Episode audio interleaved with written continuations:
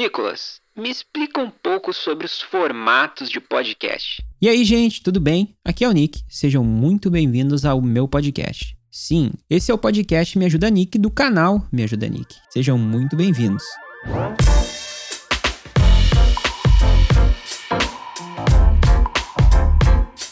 E hoje a gente vai falar sobre um assunto muito importante que vai definir o formato do seu podcast. Antes de eu te explicar passo a passo do que é o formato do podcast, é bom lembrar que tu pode transitar entre esses formatos. Então, no caso, tu pode fazer um episódio falando, ou depois com uma mesa redonda, e depois entrevistando uma pessoa, ou fazendo um storytelling, um audiodrama. É muito simples e muito fácil transitar entre os formatos. Eu até acho mais dinâmico e bem menos chato se tu transitar de um formato para o outro. Um dos formatos mais explorados aqui no Brasil, com certeza, é o Mesa Redonda, o de entrevista e também agora o videocast. Salve, salve família. O videocast é basicamente o Mesa Redonda, só que com vídeo. E é claro, o menos explorado aqui é o storytelling e o audiodrama. É uma pena. É uma pena porque eles dão bastante trabalho, mas o resultado é muito bom se tu fizer com calma e souber fazer. Então, o primeiro formato é o solocast. O solocast é o que eu tô fazendo aqui. É eu com o microfone.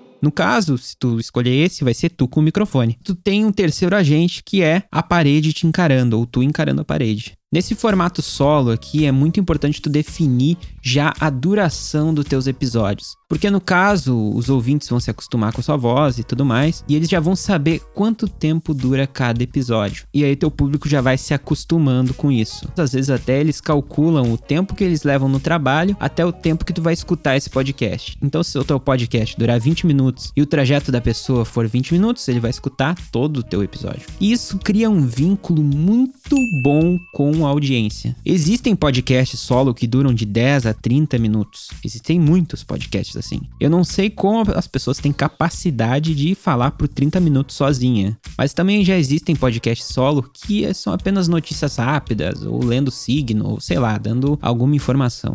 Nosso segundo formato, e eu acho que é um dos formatos mais conhecidos no Brasil, é o Mesa Redonda. Vocês devem conhecer ele pelo Nerdcast. Aqui não existe uma pauta exatamente. O programa geralmente tem uma pauta livre, eles vão num fluxo ali. O, host, no caso, quem conduz a conversa e tudo mais, ele simplesmente fala assim: hoje o episódio é sobre cerveja. E aí. O pessoal vai falar sobre cerveja dentro desse assunto. Mas nada quer dizer que ao falar de cerveja vocês não vão parar no videogame. Então, gente, é pauta livre. Geralmente o mesa redonda ele vai de duas a quatro pessoas, às vezes até seis. Então tu tem que ver se tu consegue controlar várias pessoas assim, falando ao mesmo tempo e tudo mais, e tu distribuir o assunto sem ficar aquele silêncio, seis pessoas te encarando assim, e aquele silêncio mortal. O videocast é a mesma coisa que o Mesa Redonda, só que é com vídeo, no caso, como eu te expliquei antes. Você deve conhecer vários agora, porque tá aparecendo vários no YouTube, como o Flow Podcast, o Podpah, Inteligência LTDA e tudo mais. O outro formato que a gente tem é sobre entrevista. No caso,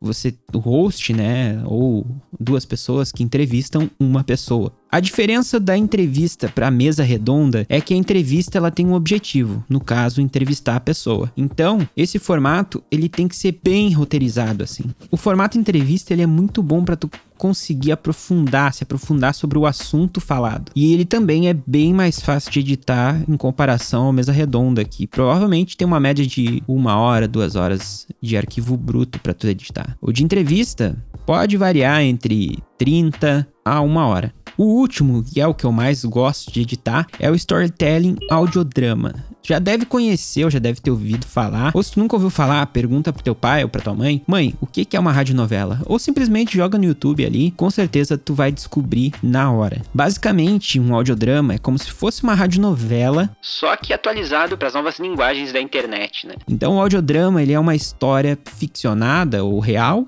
dramatizada. E dentro do audiodrama e do storytelling, ele possui elementos sonoros, que são a voz, a trilha sonora, os efeitos sonoros e também o silêncio. Porém, se tu quer fazer um podcast sobre storytelling e audiodrama, tu não precisa claramente fazer um contar uma historinha ficcional e tudo mais. Existem podcasts documentais que fazem parte do storytelling. Basicamente, o storytelling ele tem que ter uma história narrada, né? E tem que ser bem roteirizado. Alguns exemplos muito bons que você pode escutar sobre podcast e audiodrama é um é o Enciclopédia do Teatro Impossível, onde o host que faz, que é o Rafa Pimenta, ele conta histórias que são ilustradas com o som. Sim, tu tem essa possibilidade de criar um ambiente sonoro. Mas isso é assunto para outro episódio.